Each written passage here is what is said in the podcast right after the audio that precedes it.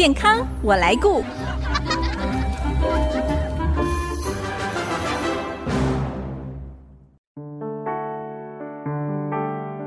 听众朋友，大家好，我是王淑荣，欢迎收听《健康我来顾》节目，一起关心你我的健康。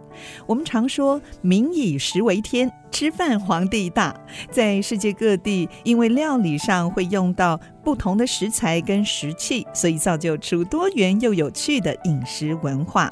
在东方常使用的筷子，到底有哪一些历史跟习俗？为什么韩国人使用的是扁筷？而您知道吗？日本人绝对不会用筷子直接来交换食物，原因是什么呢？从二月份开始，每个月的第四个礼拜，我们推出了牙医视角看世界的一个新单元，邀请到喜欢旅游、梦想环游世界的牙科专科医师，新竹日光斐丽牙医诊所院长马瑞红医师来节目分享。马医师虽然还没有完成环游世界的壮举，但也到过好几个国家。他以牙医师的专业背景，要跟大家分享世界各风土民情下的牙科资讯。今天马医师要从不同饮食文化来谈牙齿的修复，我们现在就进入今天的单元。牙医视角看世界。欢迎马医师，马医师您好。呃，主持人好，各位听众朋友大家好。马医师，你环游世界的梦想从求学时代就已经开始有了，是不是？呃，上了一些课程，然后高中的课程、大学的课程，我就梦想，如果有一天有可能，我想到世界呃各国去走一走。看一看，那目前已经走访哪几个国家了呢？哦，那不过为了我怕我自己忘记，我家里有个世界地图，嗯，那我去过的地方钉个钉子。那昨天晚上因为来上节目，我看了一下，哦，那五大洲大概都去过了哦。那当然，那比较值得一提的是非洲比较远，还有莫斯科。嗯、那那南美洲还想去啊？南美洲想去。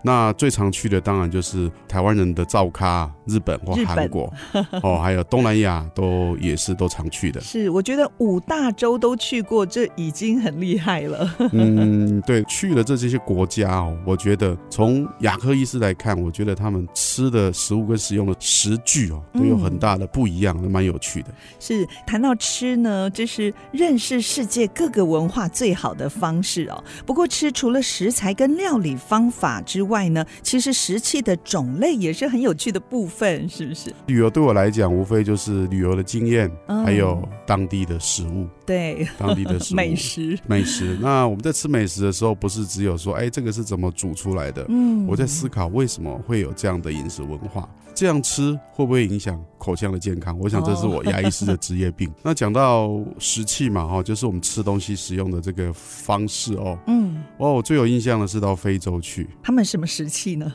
手就是手，哦、那非常有趣哦。那非常难忘的一个吃饭的经验哦，嗯，就是我们在一个露营区，是，然后吃饭呢不是在室内吃哦，因为在户外哦，在户外，在户外哦，那不是有野生动物吗？那应该是我们打扰了野生动物，我们去他的家做客，哦、对，对，所以理当就是应该在他的院子里面吃饭，是，那是这个大树下，因为非洲虽然。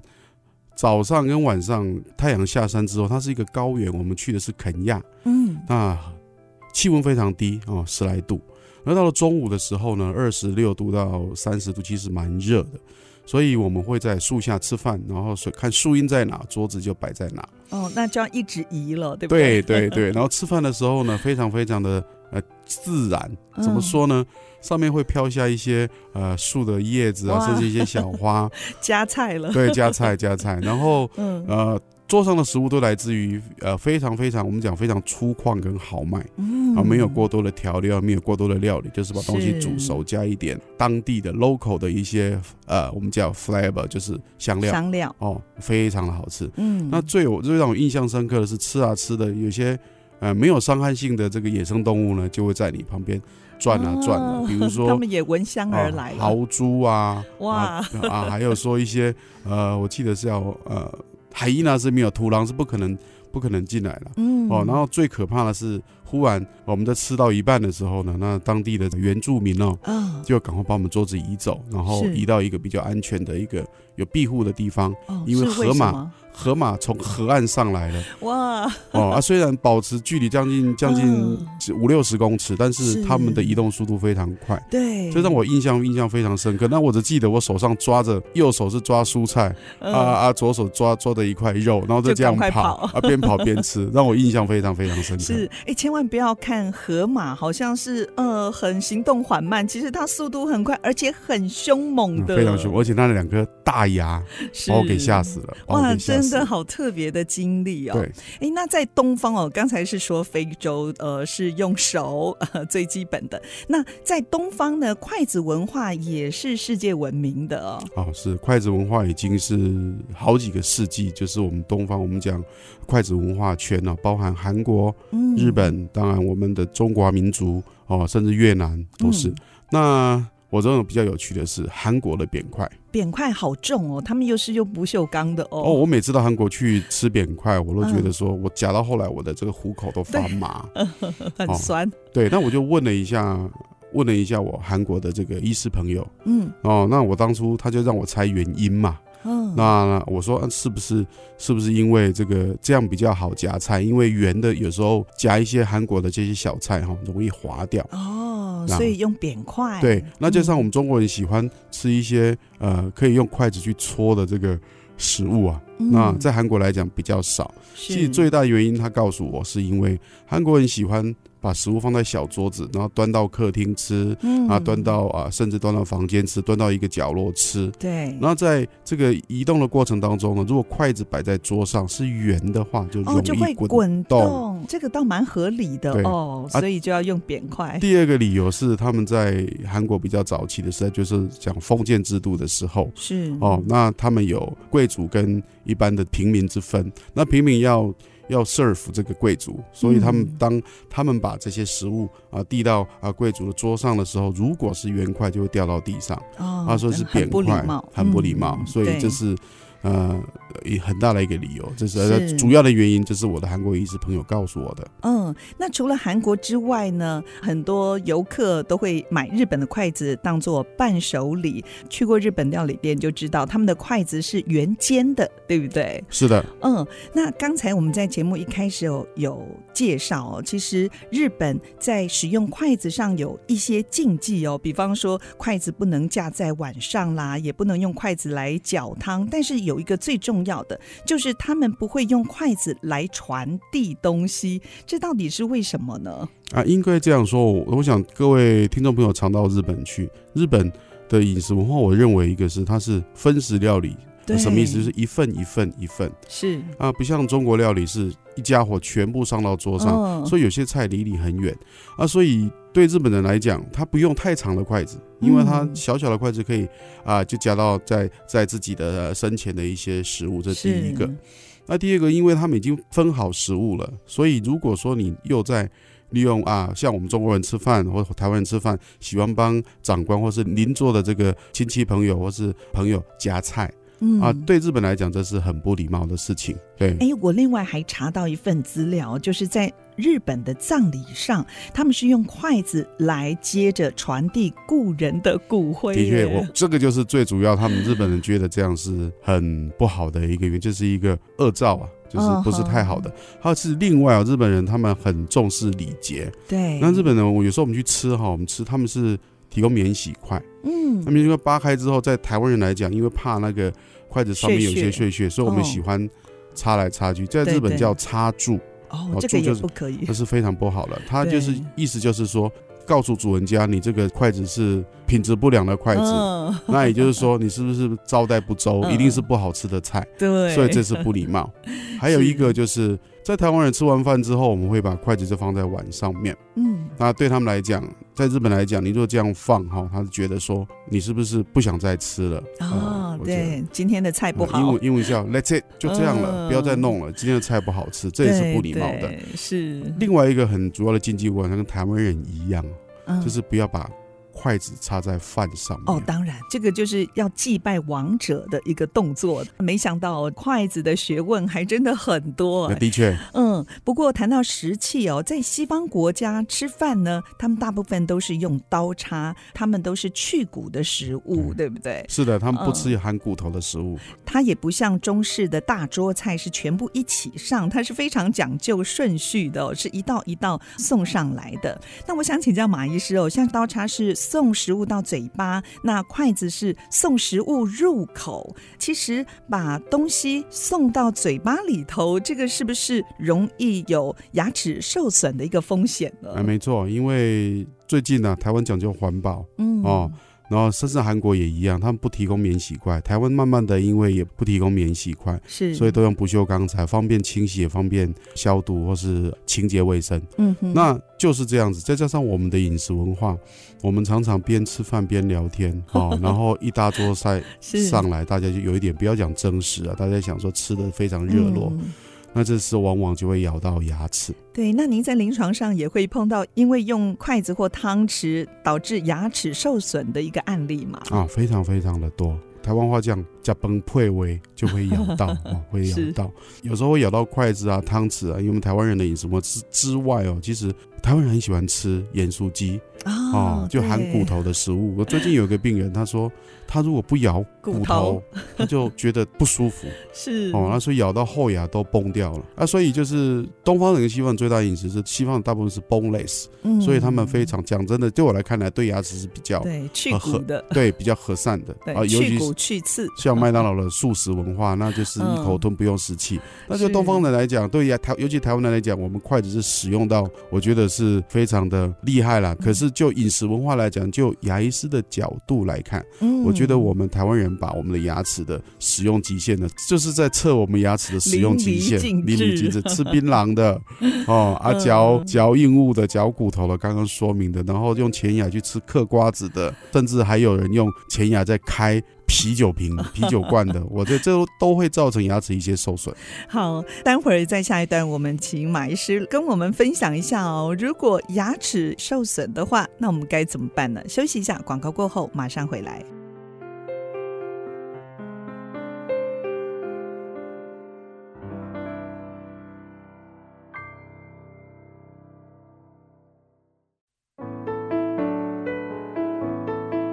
欢迎您再回到《健康我来过》节目，我是王淑荣。今天我们推出了新单元“牙医视角看世界”，邀请到新竹日光斐丽牙医诊所院长马瑞红医师来跟我们从不同饮食文化谈牙齿的修复。刚才马医师你也提到，我们台湾人喜欢吃这种比较坚硬的骨头啦，或者是用牙齿来执行其他不同的功能，很容易造成牙齿的受损。那您在临床上还有看到到哪一些可能会让我们的牙齿受伤的原因呢？牙科医师修复就是牙齿，那要修复之前，我们必须要它的原因。其实主要造成牙齿的受损哦，不是牙周病，不是牙龈，就是牙齿的受损，大概分成三大类。第一个就是你的饮食的习惯，嗯，第二个就是有一些人，比如说装潢的师傅，在早期会用牙齿哈。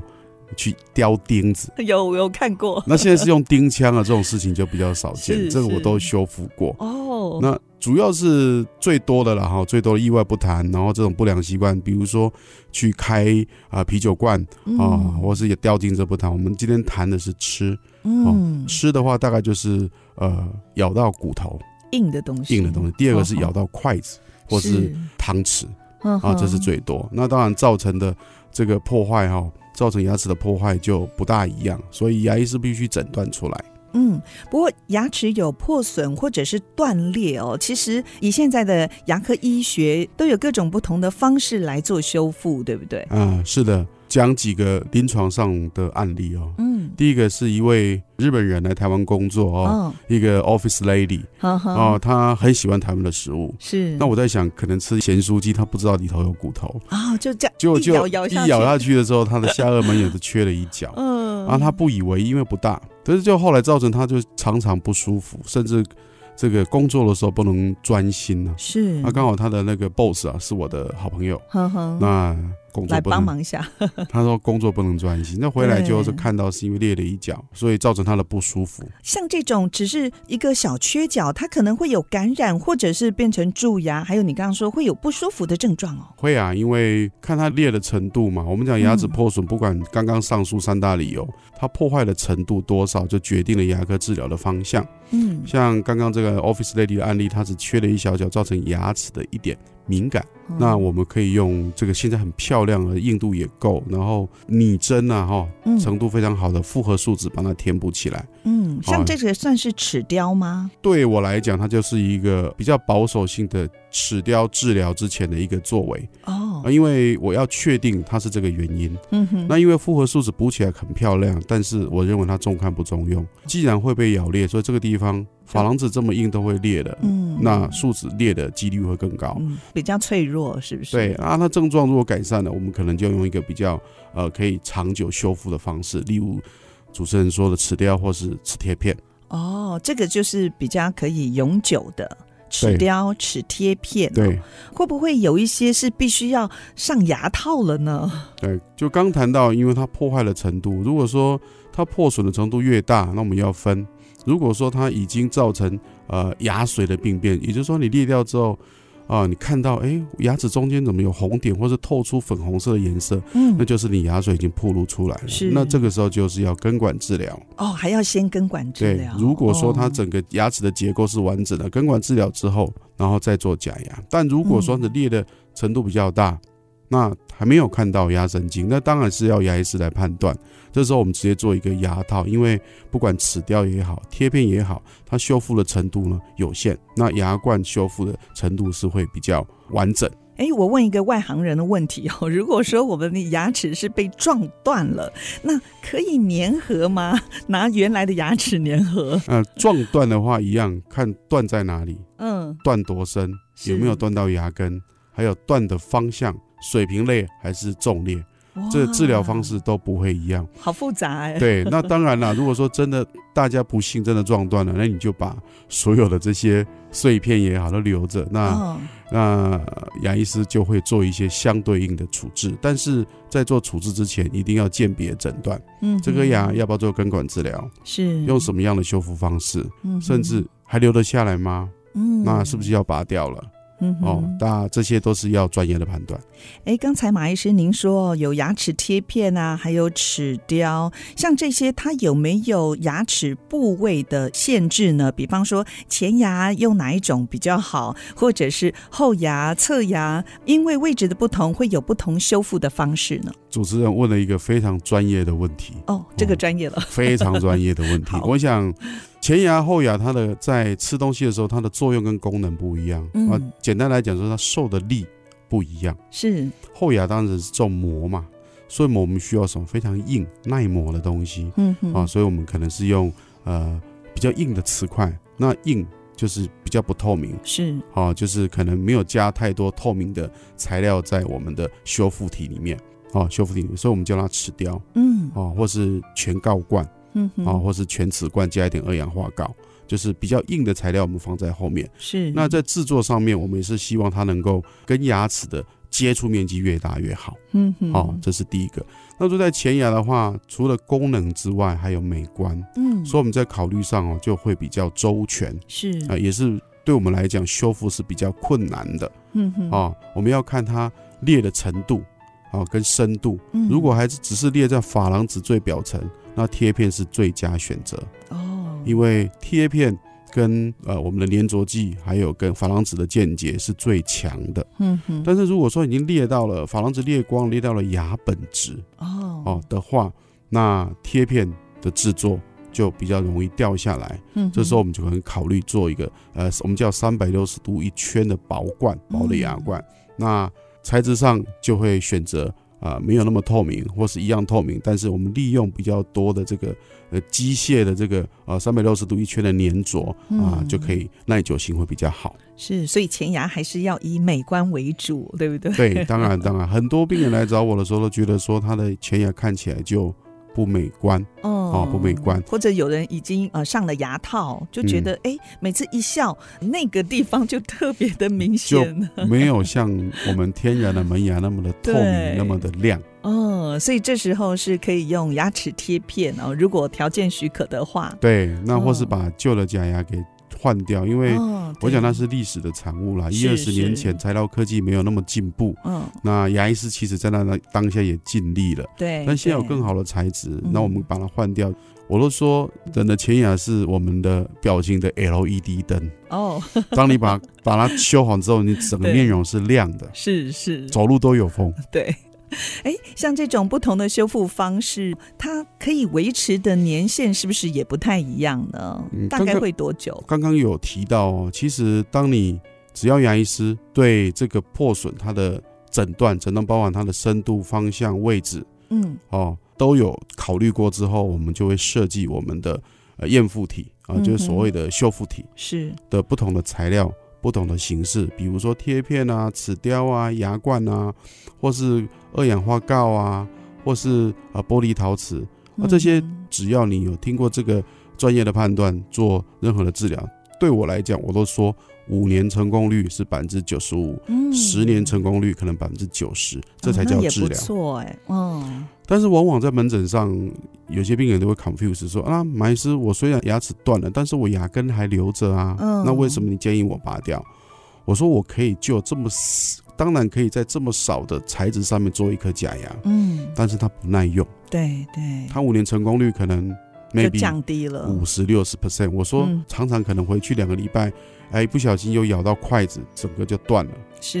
那就是白做了。嗯哼，好，今天我们谈到了这个牙齿如果有破损断裂哦，要怎么样来做修复？虽然现在呢，牙科技术真的是日新月异哦，但是最好不管是饮食方面或者是平常生活习惯哦，要避免牙齿受伤断裂，我觉得这个才是最根本的。